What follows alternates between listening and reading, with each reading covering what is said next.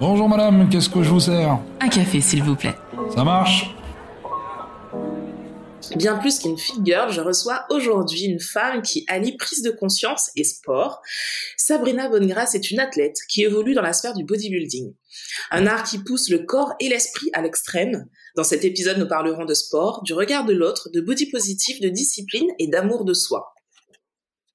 As envie de changer ta façon de faire, d'impacter le monde, mais tu ne sais pas comment y arriver. Je suis Tia Brown une touche à tout qui pense que les gens qui brillent n'éteignent pas les autres. Et autour d'une tasse de café, je t'emmène découvrir ces étoiles. Des personnes qui, à travers leur parcours et leur histoire, partagent d'autres façons de faire, de vivre, de consommer, de penser, mais surtout changent les choses. Si tu aimé ce podcast, abonne-toi pour ne rater aucun épisode. N'hésite pas à le commenter, laisser 5 étoiles sur Apple Podcast pour m'aider à le faire découvrir, je t'en remercie. Maintenant, prends une tasse, installe-toi et déguste ce moment. Bonjour Sabrina. Bonjour Tia, tu vas bien? Super, et toi? Écoute, comme un, une journée après un vol. Alors oui, c'est vrai que Sabrina, on va surtout parler de sport aujourd'hui, mais Sabrina est hôtesse de l'air et d'ailleurs nous travaillons ensemble. C'est ça. Et donc tu es rentrée de vol hier. hier. C'est ça, exactement. Je suis arrivée hier matin et j'ai dormi toute la journée. Alors aujourd'hui, on parle euh, spécifiquement de sport, on va y revenir.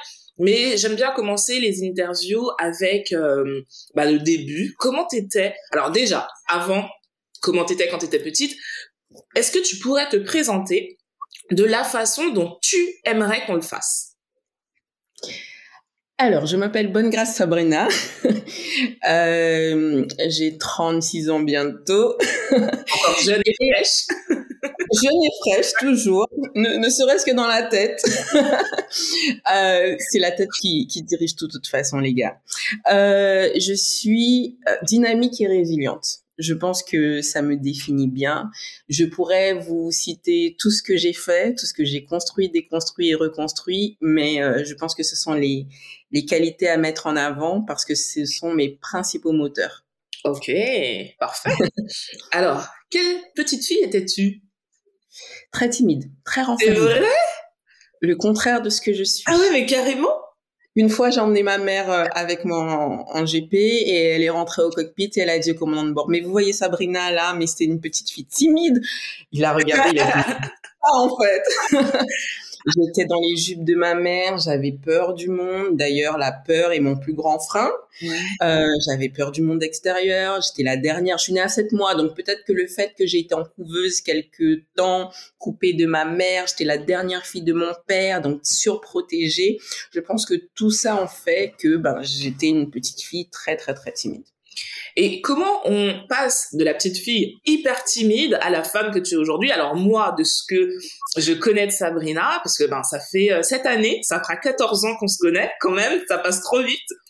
Et moi, de ce que je connais de Sabrina, c'est une fille qui est hyper ouverte, qui parle facilement, qui va vers l'autre.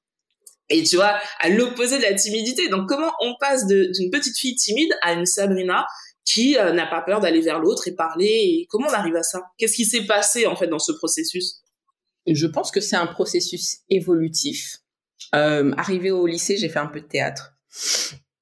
Euh, ensuite, en arrivant chez Air Caraïbes, on porte l'uniforme, donc on a besoin d'incorporer un rôle. Quand on se le dise, quand les, rideaux sont fermés et quand on est en cabine, c'est deux salles, deux ambiances parfois.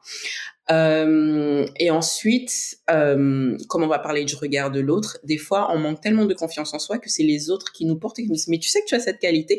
Ah non, non, pas du tout. Moi, je me souviens, euh, une fois, une collègue m'a dit, euh, mais si, mais tu peux être chef de cab. À l'époque, j'étais PNC. Et j'ai dit, mais non, jamais. Et en fait, des fois, on ne croit pas suffisamment en soi. Ensuite, c'est un processus évolutif où, euh, par exemple, que ce soit dans le sport ou dans l'aérien, on monte des échelons et on voit qu'on est capable. Et du coup, on se fixe des paliers un peu plus euh, importants parce qu'on fixe et on garde le regard sur ce qu'on veut être, ce qu'on veut devenir et ce qu'on croit être bon pour soi. Alors des fois, on bifurque un peu de chemin parce que c'est normal de changer de vision euh, au fur et à mesure qu'on apprend. Mais le tout, c'est toujours de de faire un pas en avant. Ouais, step by step.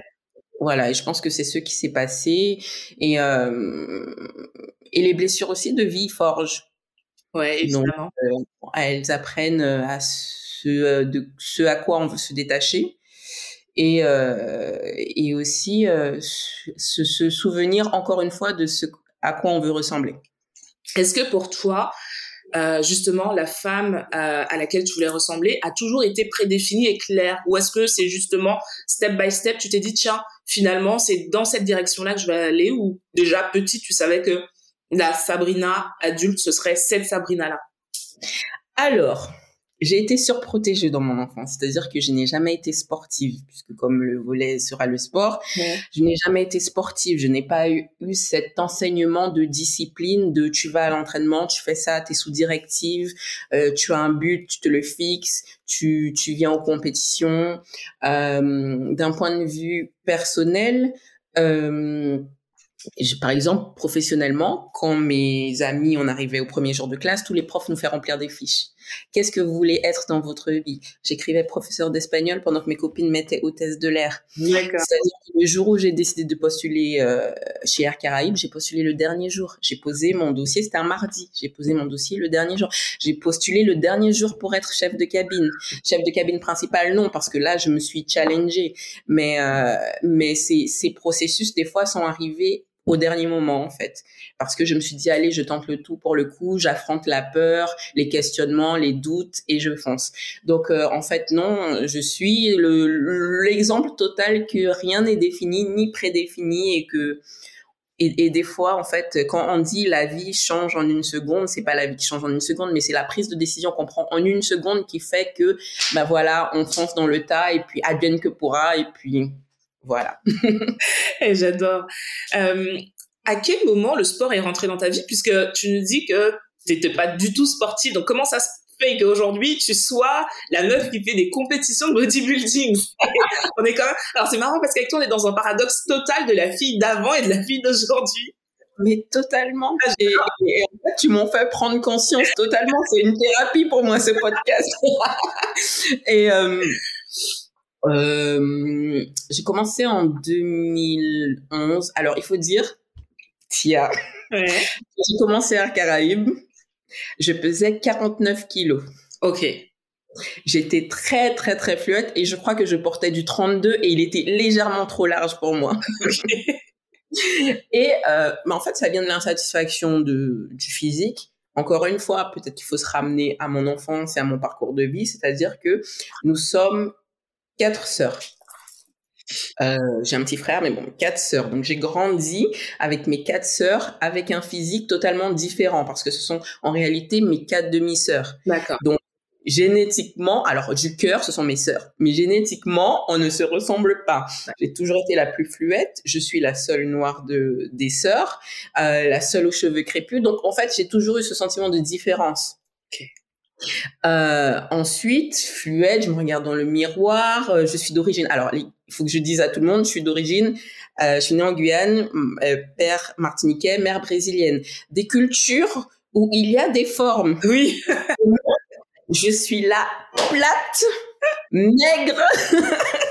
mais du coup, j'étais pas malheureuse, tu vois. Mais en fait, insatisfaction avec mon corps. Et puis un jour, euh, j'ai commencé le sport sans changer mon alimentation. Et puis, comme je dis, on veut monter d'un palier, on prend un coach. Après, on prend un deuxième spécialisé dans le body qui nous dit, bon, tu as une bonne évolution.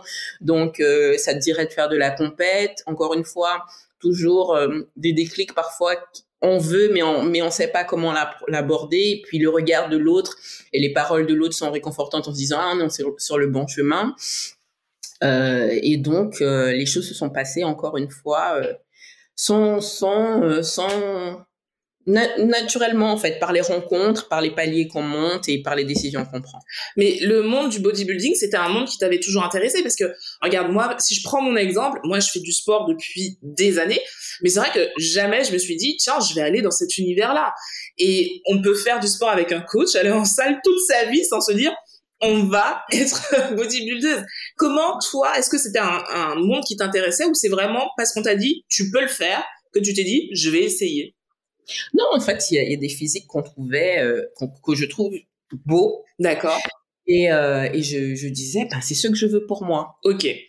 Et, euh, et au fait, non, ça m'a jamais intéressé. En fait, c'est avec peut-être l'arrivée d'Instagram, les, informations qui arrivaient un peu plus vite euh, à l'époque, on, regarde, on se dit ah, on se trouve c'est bien. Euh, je voudrais bien essayer euh, au moins d'arriver à ce physique pour moi. Après, c'est vrai que le pas de faire la compète, c'était un monde totalement inconnu et aujourd'hui encore, j'estime avoir beaucoup à apprendre sur ce milieu. On va, on va parler de la compétition qui est pour moi, quand je vois comment tu gères ça, je me dis, mais cette fille est dingue. Donc, on va en parler. Mais d'abord, est-ce que pour toi, il y a une différence entre une fit girl et toi? Et ce que tu fais? Ou est-ce que c'est finalement la même chose parce que c'est du sport? En réalité, euh, tout dépend de comment la personne décide de partager son, son cursus en fait puisque euh, je pense que ta question vise plus euh, ce peut-être ce qu'on montre et qu'on voit sur les réseaux. Ouais. Euh, ben tout dépend de, de, de comment c'est fait. C'est dans la bienveillance. c'est pour dire aux gens de manger que de la salade le soir ou de faire 4 heures de cardio par jour, alors que en fait on est responsable aussi de, de ce qu'on véhicule dans le sens où l'information doit être correcte parce que euh, on peut avoir un impact sur la santé des gens. Alors déjà, euh, les gens se comparent énormément sur Instagram et que ça peut affecter la santé mentale de certains. Donc si en plus on joue avec la santé physique, physiologique des personnes, c'est compliqué parce que ce que ce que Tia ne vous a pas encore dit, c'est que avec Covid, j'avais pas mal de temps libre et j'ai repris les études de nutrition j'ai commencé les études pardon de nutrition donc euh, du coup euh, c'est c'est très important euh, de de véhiculer bienveillance et bienséance. Pourquoi tu as repris tes études? On avait du temps libre et en fait quand il y a un coup de frein brutal comme ça dans la vie, on a beaucoup de temps pour réfléchir. c'est vrai. Et là, euh, avec encore une fois la peur. Vous voyez, j'ai beaucoup utilisé ce mot-là parce que effectivement, c'est mon point négatif en fait. Et encore une fois, la peur de se dire si euh, tout s'arrête, qu'est-ce que je fais? Donc là, vous vous remettez en question sur euh, qu'est-ce que je suis capable de faire, qu'est-ce que j'aime faire, euh, qu'est-ce qui est ma vibe en fait, qu'est-ce qui me fait vibrer et euh, qu'est-ce que je veux transmettre à l'autre? Euh, parce que effectivement, il faut penser à un plan B. Euh. d'un point de vue pragmatique, on peut parler de ce qui fait, peut faire vibrer, mais d'un point de vue pragmatique, il faut continuer à payer les factures. Ouais, c'est vrai. et, euh, et du coup, je me suis dit, écoute, j'aime ça.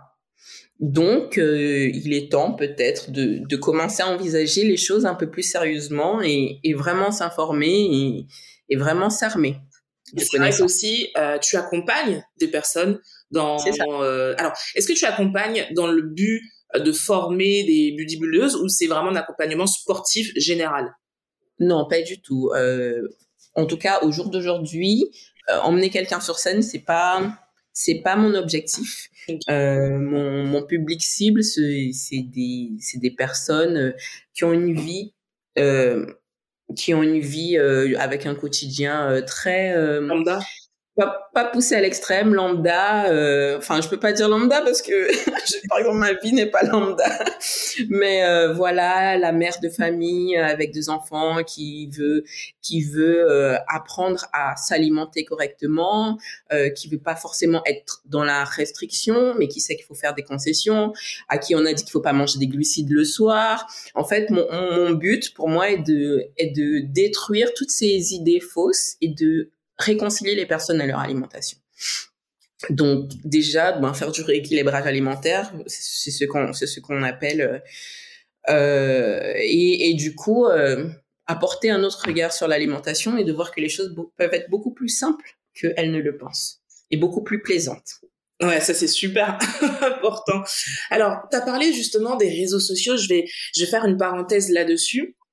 Euh, sur, bah, un mouvement qui est né sur les réseaux sociaux, c'est le body positive, qui à la base était un mouvement euh, utile, vraiment important, parce que ça a changé les mentalités de, beaucoup de personnes, de d'industrie aussi, faut le dire. Euh, Aujourd'hui, j'ai un petit peu plus de mal avec ce concept parce que je trouve que malheureusement, comme beaucoup de mouvements, on arrive à un manque de tolérance. Toi, qu'est-ce que t'en penses, toi justement, qui et dans bah, dans l'image du corps aussi parce que forcément quand on voit une bodybuildeuse on voit son corps avant tout euh, comment tu le vis en sachant que bah, nous les femmes malheureusement on est euh, bah, encore aujourd'hui confrontés à la critique du corps, de ce qu'on doit faire, de ce qu'on doit pas faire. Comment toi tu le vis ça? Moi, j'aurais été, euh, j'aurais pesé 20 kilos en plus si les gens n'auraient pas été contents. J'aurais pesé 20 kilos en moins si les gens n'étaient pas contents non plus. Et en fait, effectivement, il est évident qu'il faut penser, il faut pousser les gens, les personnes, à, l'acceptation de l'image de soi sans rentrer dans un moule. C'est vrai que euh, peut-être que on est on, on, on, connaît moins où c'est toujours très tabou, ces gens qui se mettent la pression si de manière tellement grande euh, qui vont même avoir des troubles du comportement alimentaire, qui se scarifient, etc. parce que elles ont tellement la pression de rentrer dans un moule euh, et c'est tabou de libérer la parole euh, euh encore. Euh, c'est compliqué, mais mais en fait, je dis toujours euh, à mes clientes que euh, c'est pas le processus qui vous fera vous aimer en fait. C'est vous devez vous aimer pour adhérer au processus parce que à chaque petit euh, petit euh, comment on appelle ça petite barrière en fait, vous voudrez lâcher parce que vous trouverez incapable, euh, pas pas digne du processus en fait parce que encore une fois on se compare. Euh, je, je, je, commence toujours par leur dire que je ne suis pas au-dessus d'elles parce que j'ai fait de la compète et que j'ai poussé mon corps mon corps à l'extrême mais je suis à leur niveau. Je suis là pour leur les accompagner en fait. Et euh, et c'est vrai que en fait je pense que le body positive devrait être euh, la déconstruction des des de de ces euh, de ces pensées qu'on a envers nous-mêmes euh, qui nous pousse à nous auto-saboter ou à être insatisfait. Si l'insatisfaction ne vous blesse pas en fait et vous pousse et vous vous l'utilisez comme moteur pour euh, pour être meilleur ou pour être bien dans vos baskets, chose que vous ne serez que si vous vous acceptez déjà à la base au moins mentalement. Enfin, peut-être pas vous accepter parce qu'il y a cette, insatisfaction, mais que vous voyez aussi vos bons côtés, euh, que ce soit physique. Moi, je leur demande aussi d'écrire une lettre à leur corps de gratitude parce que de voir que le corps n'est qu'une n'est pas qu'une apparence. Et, euh, et c'est très important en fait euh, de déconstruire euh, ces, ces pensées limitantes qu'on a et sans pour autant euh, écraser les autres et sans pour autant se comparer ou sans dire que une shape est meilleure qu'une autre en fait. Donc si vous vivez les choses sans être malheureux, vous pouvez les vivre comme vous les voulez. C'est bien ce que je fais. Est-ce que tu as reçu euh, des critiques ou des remarques négatives par rapport à ce que tu faisais? Euh, ben encore dans mon cercle familial, hein, euh, mon corps de compète est très sec, donc je, je passe à 10% de, de body fat. Euh, ma dernière prépa, je suis rentrée euh, quelques temps en Guyane avec ma mère et, et elle me dit ouais, t'es un peu trop masculine là. Là, j'ai revu ma sœur, elle, je lui ai fait un bisou, ça faisait un moment que je l'avais pas vue, je l'ai prise dans mes bras et quand elle m'a dit ah c'est comme ça que j'aime te voir, beaucoup plus ronde. Et en fait, euh, ne serait-ce que dans le cercle familial, vous aurez toujours en fait des réflexions. Au bout d'un moment, faut soit travailler blinder votre esprit et euh, que ça vous passe par-dessus la tête, même si ça vient de personnes que vous aimez.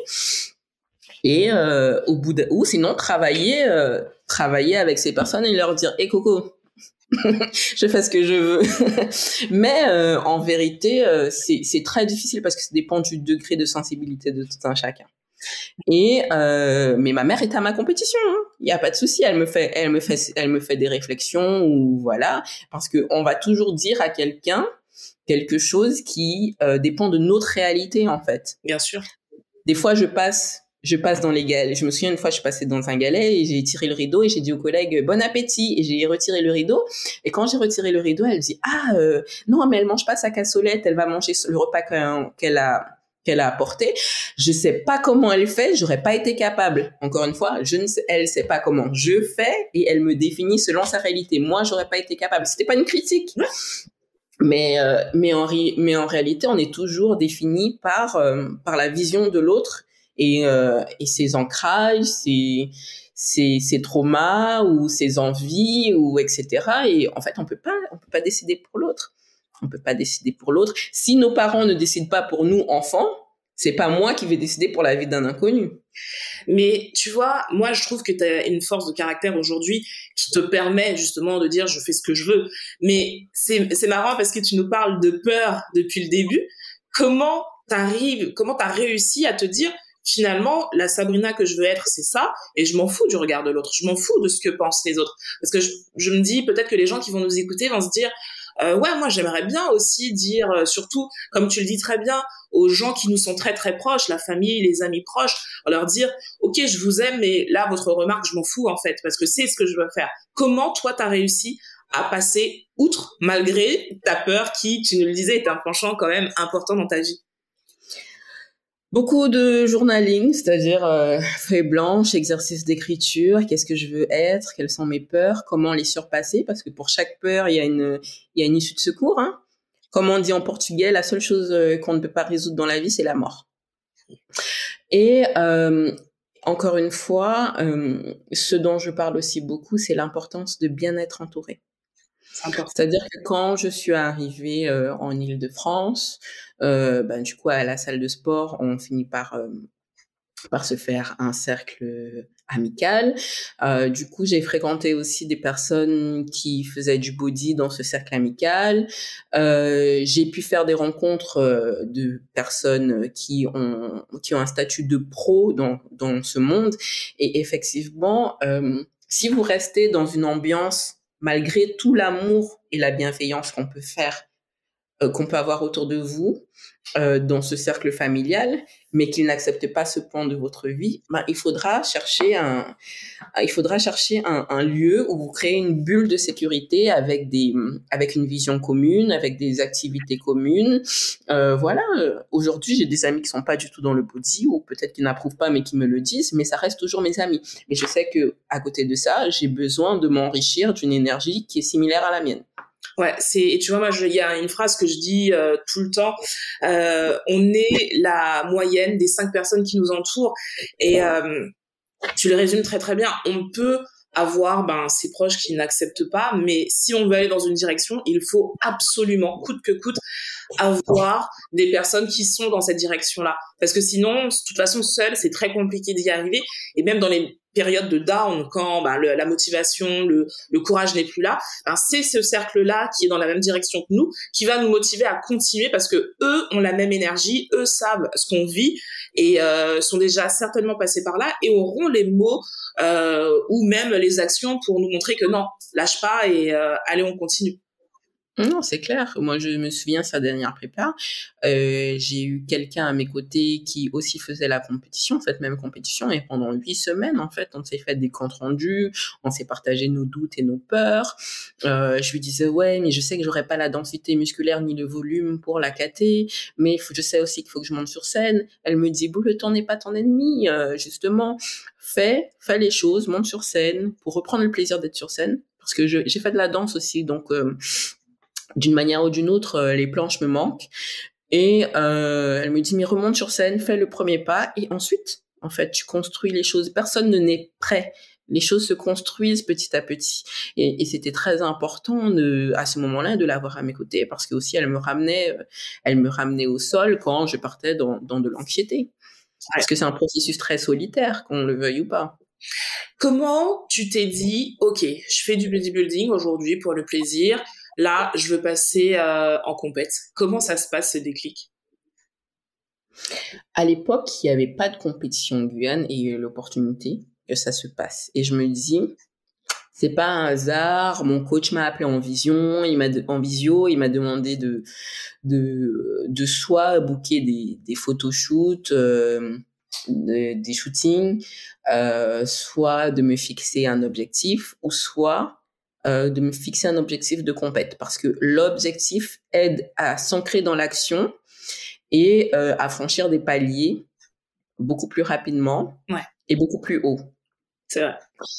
Et donc, euh, en fait, ça a été un, une succession d'actions parce que encore une fois, je pense que si je devais partir euh, en métropole, faire la compète, euh, à distance, donc avec des gens que je connais pas. Voilà, donc j'ai fait mon premier pas dans mon cercle, dans ma zone de confort. Ouais. Et puis après, j'ai dit non, je veux plus. Donc du coup, j'ai changé, j'ai changé de fédération. Euh, NPC, qui est, euh, qui est la, la, la, fédération qui a aux États-Unis. Les règles ont un peu changé, donc cette année, il a fallu faire une régionale en France pour monter en international. Euh, je voulais absolument monter sur scène dans les six prochains mois, mais euh, le temps n'étant pas mon ennemi, je crois que je vais prendre une année off pour faire une belle prise de masse, et puis après, voilà. Génial, génial, génial. Donc là, aujourd'hui, tu es en France et tu fais sa compétition en France, si j'ai bien compris. Euh, j'ai alors j'ai fait de la compétition euh, en décembre. Ouais. Et je suis j'ai la qualification du coup pour euh, faire une compétition en international. Trop bien, trop bien. Alors la compétition, euh, moi, je, je, vois comment tu t'entraînes, je vois comment tu manges, euh, je vois ta discipline quand euh, j'ouvre Instagram et que je vois euh, mademoiselle à 6 heures du matin est sur son vélo. Et je me dis mais comment elle fait quoi? Comment tu fais en vrai? Parce que pour arriver à ce niveau, là, on n'est plus à se dire, faut juste aller à la salle et faire 30 burpees. Là, on est vraiment dans une, dans tu pousses ton corps à l'extrême, tu pousses ton mental à l'extrême. Comment tu fais pour avoir cette discipline? C'est quoi ton leitmotiv? C'est quoi ton secret? Alors, plusieurs choses. Là, dans la phase où je suis, alors le post-compète a été un peu compliqué parce que j'ai enchaîné une autre saison où du 15 au 30, 31, j'ai enchaîné mon planning habituel mensuel. Ouais, ouais. Donc, j'étais sur les rotules, je me suis laissé aller et j'ai appris l'importance d'écouter son corps et d'évoluer à mon rythme. Aujourd'hui, je mets plus de réveil, ni quand je rentre de vol, ni euh, ce matin, par exemple. Je me laisse un peu porter parce que justement, pendant une année, euh, pendant huit mois de prépa, j'ai vraiment tiré sur la corde. C'est-à-dire qu'avant de partir en vol, des fois, je me réveillais à 4 heures du matin pour faire mon cardio, pour être à la salle à 6 heures et préparer mon vol et être opérationnel parce qu'en tant que chef de cabine principale, j'ai pas le droit de, j'ai pas le droit à l'erreur. Et euh, la discipline, alors la motivation, oubliez, ce sera votre moteur, mais euh, en fait, votre carburant, c'est la discipline, en effet. Et la discipline, elle se crée elle se crée petit à petit. Euh, on la, on la renforce par palier et graduellement. C'est-à-dire que effectivement, il y aura des jours où ni votre motivation et nous, ni votre discipline ne suffiront. Vous aurez une contrariété. Ok, vous avez lâché aujourd'hui, mais ceci est venu pour vous apprendre une leçon. Donc, comment je m'organise? Et je sais que mon niveau d'organisation aujourd'hui, il y a deux ans, on me demanderait de l'avoir. Mais je me dis, mais comment je vais faire? Et même après, là, j'étais tellement fatiguée fin décembre, début janvier, parce que j'ai eu aussi un déménagement, que je, me regardais et je disais, mais comment t'as fait, Sabrina? Mais c'était qui cette personne-là? Mais t'étais psychopathe de la discipline. Même moi, je n'arrivais pas à croire que j'avais son, cette énergie parce que j'étais au creux de la vague. Et puis au final, un jour, je me suis réveillée, puis je dit, écoute, je fais les choses à mon rythme, je recommence à prendre plaisir, et voilà.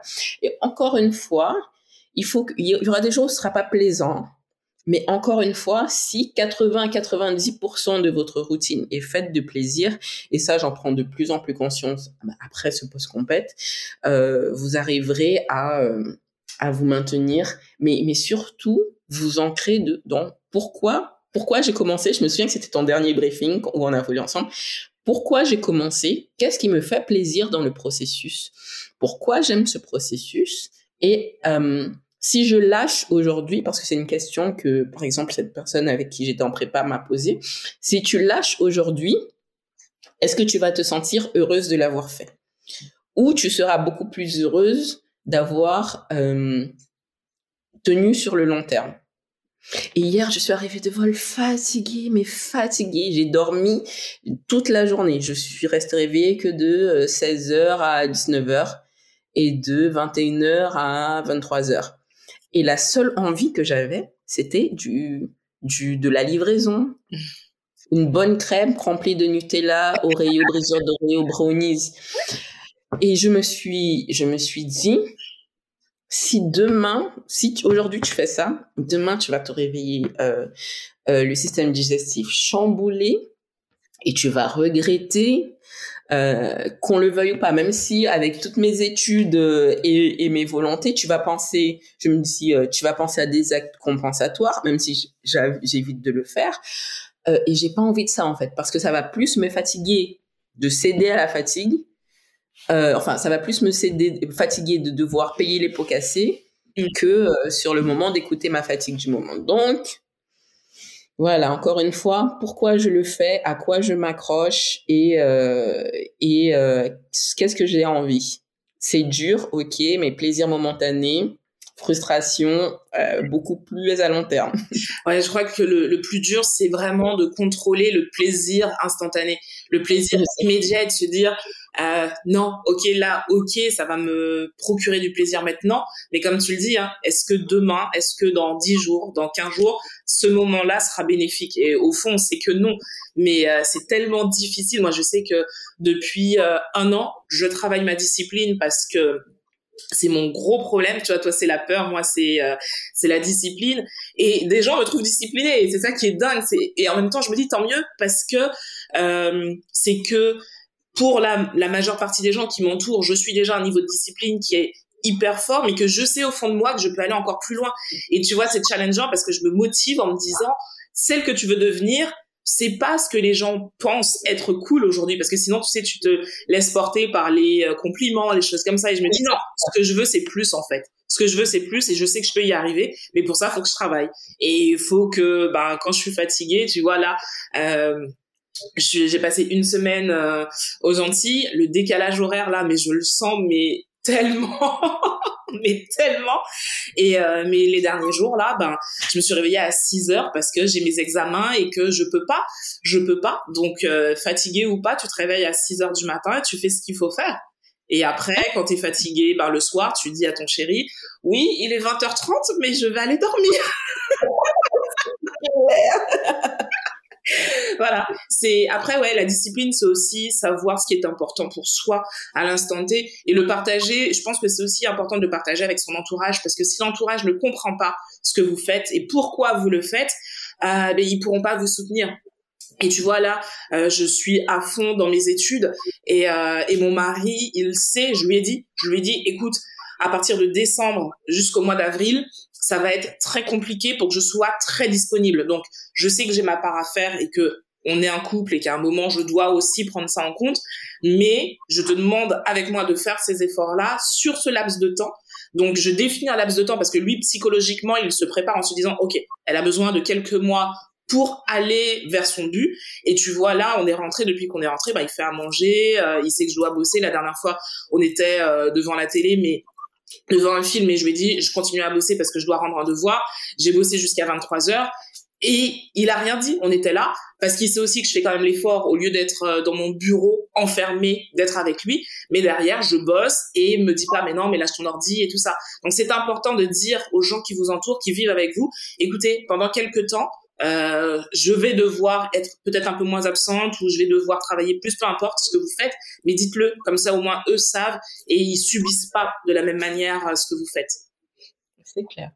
Non, c'est très important euh, d'avoir des personnes qui, même s'ils ne sont pas dans le processus, comprennent notre processus et encore une fois, les décisions que tu prends aussi pour toi, ce sont des décisions qui impacteront dans six mois, un an, deux ans euh, votre couple. C'est ça? Et, euh, et c'est vrai que pour revenir à l'alimentation, il y a aussi, euh, et à la discipline, je travaille beaucoup sur le plan de l'alimentation émotionnelle. Et effectivement, les personnes ne comprennent pas que des fois, elles faillissent dans leur discipline parce que euh, l'émotionnel prend le dessus. Ok, l'émotionnel a pris le dessus, on arrivait à définir que c'était euh, que c'était ça, mais maintenant, il va falloir gratter et se demander mais pourquoi? Pourquoi ça se revient toujours après une frustration du travail au travail? Pourquoi pourquoi après une dispute, etc. Et, et comment essayer de se soigner? Parce que quel que soit euh, ce qui s'est passé dans votre vie, des fois, et la bienveillance de vos parents, des fois, ils ne vous ont pas appris à communiquer sur vos émotions. Ouais. Et donc, du coup, euh, c'est l'effet boomerang. C'est-à-dire que frustration, le corps se crispe, Nous, on, a, on est tellement coupé de nos émotions qu'on voit pas que le corps se crispe et euh, on va chercher un réconfort tout de suite dans l'alimentation, par exemple. Et, euh, et c'est très important de s'écouter, d'apprendre à s'écouter et de, de, créer les outils pour s'écouter. Justement, euh, je continue euh, sur ta lancée. Pardon, tu allies le sport et le développement personnel. Pour toi, c'était normal de lier les deux? C'est l'un ne va pas sans l'autre? Bon, en fait, euh, vous travaillez beaucoup sur votre esprit. Parce que quand mon réveil sonne à 4h30, là, si j'ai pas travaillé avant sur ce que je veux, sur comment je veux, est-ce que euh, cette chose me met en souffrance ou pas? Est-ce que mes concessions sont des concessions où, euh, où en fait j'en perds ma liberté totale euh, parce que des fois, ce sont des concessions, bah, comme tu le fais pour gagner en liberté un peu plus devant. Euh, donc, euh, il faut, il faut, c'est un dialogue interne hein, de, de, de choisir le sport et d'autant plus de choisir le bodybuilding. C'est un dialogue interne constant où, euh, où vous êtes à toujours, tous les jours, vous dire il faut que je fasse mieux qu'hier, il faut que je me surpasse. Ok, aujourd'hui je suis tombée, comment je me relève? Comment je fais pour que ça ne se répète plus? Euh, Comment euh, Comment Comment? En fait, c'est toujours des comment, mais c'est aussi des, des solutions euh, au quotidien. Et c'est comme ça que j'ai créé ma routine sportive, ma routine sportive en escale et, en, et ma routine alimentaire en vol, etc. Parce que euh, parce que euh, tout ce qu'on tout ce que vous lirez en fait comme phrase motivationnelle et que vous trouvez lambda, ce sont des phrases, oui, qui servent de moteur. C'est-à-dire, euh, et, des, et, des, fois, euh, je, je, retire beaucoup la. Vous savez, on dit beaucoup qu'il faut faire les choses avec rage et tout pour le réussir dans le sport. Ben, en fait, euh, c'est la seule chose que, dont, avec laquelle je suis pas d'accord. C'est-à-dire que on choisit pas le body par rage, sauf si on a quelque chose à prouver au monde. On choisit le body par amour euh, parce qu'il faut beaucoup d'amour dans ce processus envers soi et envers les difficultés, à comprendre que la fin qu'on a pour le moment est passagère, mais que euh, elle est synonyme d'un physique plus sec, que euh, que le fait d'être dans le monde, enfin d'être euh, en mode bourratif parce qu'on a, on doit ingurgiter 3000 calories parce qu'on est en prise de masse, euh, que ça va mener à un physique plus dense et plus volumineux, c'est euh, c'est l'amour du processus. Mais encore une fois, on parle de cette compréhension du processus, donc c'est l'amour de, de ce qu'on fait et pourquoi je le fais. Et encore une fois, si ça me rend heureux, ben fonce tu vois, c'est génial ce que tu dis parce que, ben, tu le dis très bien, c'est à l'encontre de ce qu'on dit généralement. Et tu vois, ce podcast, c'est ça, c'est mettre en avant des gens qui font les choses différemment, mais qui le font pour les bonnes raisons et qui arrivent à nous dire, ouais, moi, je fais ça comme ça. C'est peut-être pas ce que font la majeure partie des gens, mais euh, comme tu le dis, bodybuilding, on le fait par amour, mais c'est vrai que c'est pas du tout l'image qu'on a, en fait. On a, en plus, on a cette image de force, de, ouais, de douleur, des choses comme ça. Et toi, tu me dis, non, c'est de l'amour c'est de l'amour de soi, c'est de l'amour de ce qu'on fait. Et euh, je trouve ça génial parce que ton ton parcours prouve que finalement, euh, on peut être une femme, euh, être en amour pour soi, pour la discipline et aller dans un sport extrême comme qu'on juge extrême, mais le faire avec bienveillance et surtout en prenant, en écoutant son corps, en écoutant ce qu'on veut vraiment. Et ça, je trouve ça génial. Mais même dans les petites choses, en fait, l'amour est moteur, sauf qu'on l'appelle autrement et où on le place dans d'autres personnes. Alors que là, le processus, il est solitaire. Mais quand je dis je dois économiser, donc je peux pas m'acheter ces bottes à 100 euros parce que je dois économiser pour emmener mes enfants chez Disney, à Disney, pardon, parce que je veux leur donner du rêve, parce que je veux leur offrir des souvenirs, et eh ben moi aussi je m'offre mes souvenirs à ma manière. Bah en me disant j'ai réussi à faire plus, à faire mieux, à faire différemment, j'ai fait quelque chose dont je suis fière et je suis, j'ai emmené des personnes avec moi et je suis aussi entourée de personnes bienveillantes. Et, et quel que soit le processus dans lequel vous êtes ou que ce soit une discipline pour euh, un rééquilibrage alimentaire ou un rééquilibrage financier ou pour offrir un avenir meilleur à votre famille comme tu le fais, ben encore une fois, il faut beaucoup d'amour, beaucoup d'amour de soi, beaucoup d'amour de l'autre, et, euh, et le, le, processus ne devient que légitime quand on donne un sens à cet amour. Est-ce que le sport t'a permis de découvrir une autre Sabrina? En fait, j'en ai pas conscience parce que euh, on, on a ce défaut, humainement parlant, de ne pas regarder en arrière et de s'attribuer des mérites. C'est pas bien, c'est pas bien. c'est vrai, c'est pas bien. Je suis forte, je suis belle, je suis badass, voilà.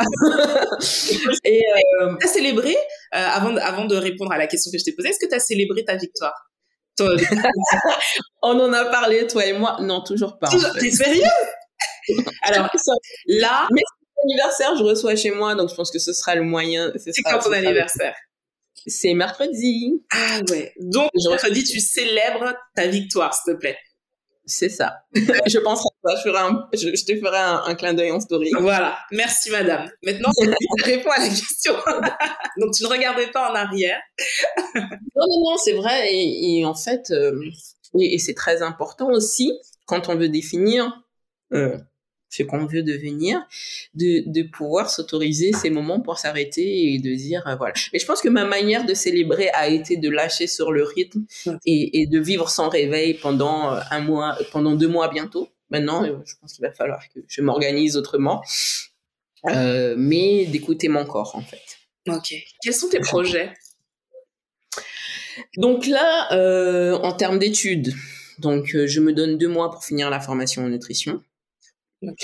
Euh, ensuite, euh, vraiment axer euh, ma la plateforme que j'utilise le plus, c'est-à-dire Instagram, en conversion clientèle. L'aérien dans deux ans peut-être à mi-temps. Oh, bien. Après, d'un point de vue personnel, réussir à trouver le pli entre le fait d'être en diète et de voyager un peu plus, parce que c'est vrai que ces deux dernières années avec Covid, ça a été compliqué.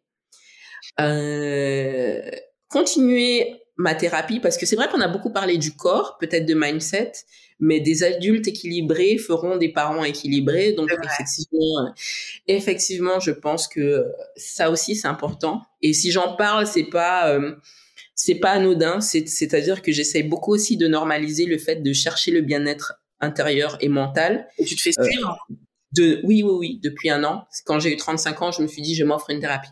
Ok. Et c'était la meilleure chose que j'ai fait. Alors c'est très douloureux de se regarder en face. C'est comme mes clientes. Encore une fois, je le je le rapporte euh, au monde euh, au monde sportif. C'est comme mes clientes quand quand je leur demande de de faire leur première photo d'entrée dans dans le dans le programme. Et c'est très douloureux pour elles. C'est très douloureux de faire l'état des lieux et de se demander comment je suis arrivée à ce stade-là. Mais une fois que vous commencez à passer des paliers, là, vous dites, ah ouais. et euh, oui, d'un point de vue, et puis d'un point de vue euh, personnel et familial, euh, construire des relations saines, quelles que, quelle que soient, amicales ou affectives. Et ça demande aussi de lâcher prise sur certaines relations. donc, construire et lâcher prise, c'est, je pense que c'est le jeu de toute une vie. Et puis professionnellement parlant, c'est vrai que au bout, euh, au bout de 14 ans chez Air Caraïbes et ayant une ascension très rapide en tant que chef de cabine principale, c'est toujours important de continuer à, se remettre en question pour, euh, pour toujours euh, mener les gens vers le haut. Ouais. En tout cas, ça fait de, de beaux projets que je te souhaite de réaliser, mais je m'inquiète même pas. Je m'inquiète même pas parce que je sais euh, ta détermination et ça, c'est trop cool. Et c'est vrai que c'est important d'avoir, nous, on se côtoie, comme on dit, depuis 14 ans. Et euh, tu fais partie de ces personnes que je regarde en me disant mais c'est une badass en fait. Cette meuf c'est une badass et euh, et c'est trop bien parce que moi ça me motive en me disant mais tu peux le faire aussi. Tu peux le faire aussi et, euh, et c'est cool, c'est vraiment cool. Donc euh, félicitations pour tout ce que tu fais parce que je sais que moi ça me motive et que ça motive d'autres personnes qui euh, qui sont proches de toi. Donc c'est vraiment vraiment cool. On arrive à la fin de ce podcast et on a la question signature qui est si on, euh, si tu voulais faire passer un message ou si tu voulais dire une chose te concernant d'important ou voilà, là c'est ton moment, une chose, soit importante pour toi, soit euh, qu'on devrait retenir de toi, un message, c'est ton moment. Qu'est-ce que tu voudrais nous dire? Les, les personnes ne, ne vont pas se rappeler de ce que vous avez fait ou de ce que vous ostentez en fait. Elles vont toujours se rappeler de ce que vous les faites ressentir et des rêves ou des, objectifs que vous arrivez à placer en elles. Donc, pour faire ça, faut pas chercher à impressionner les gens. Faut juste chercher, et ça c'est mon, mon leitmotiv, c'est d'honorer sa vie en fait, de faire les choses avec amour pour soi, et on finit par créer un cercle d'amour et inciter les gens à faire les choses aussi par amour de soi et par amour du processus. Magnifique. Magnifique. On pouvait pas mieux terminer. En tout cas, merci Sabrina pour ce moment qui était très bien, trop bien. Et euh, bah, de toute façon, nous, on se revoit dans un avion. C'est clair. merci à vous de nous avoir un café. Ouais. Et c'est vrai, je t'ai pas posé la question et je viens de me dire, la première question, parce qu'on est parti dans notre truc, vois, on se connaît tellement qu'on est parti dans notre truc. T'étais au café moi, mais je suis thé, je suis team thé, sans sucre, sans lait, nature. Il y a que ça de vrai. Les gens qui mettent du sucre ou du lait dans votre euh, dans votre café, vous n'avez pas ma considération. bon, bah tu sais quoi, ton honneur, juste après, je vais boire un thé. La vilaine. juste après. Donc merci beaucoup, merci à vous qui nous écoutez. Et, euh, et euh, je vous dis à très bientôt. Et comme d'habitude, hein, prenez soin de vous, prenez soin des vôtres. Et gros bisous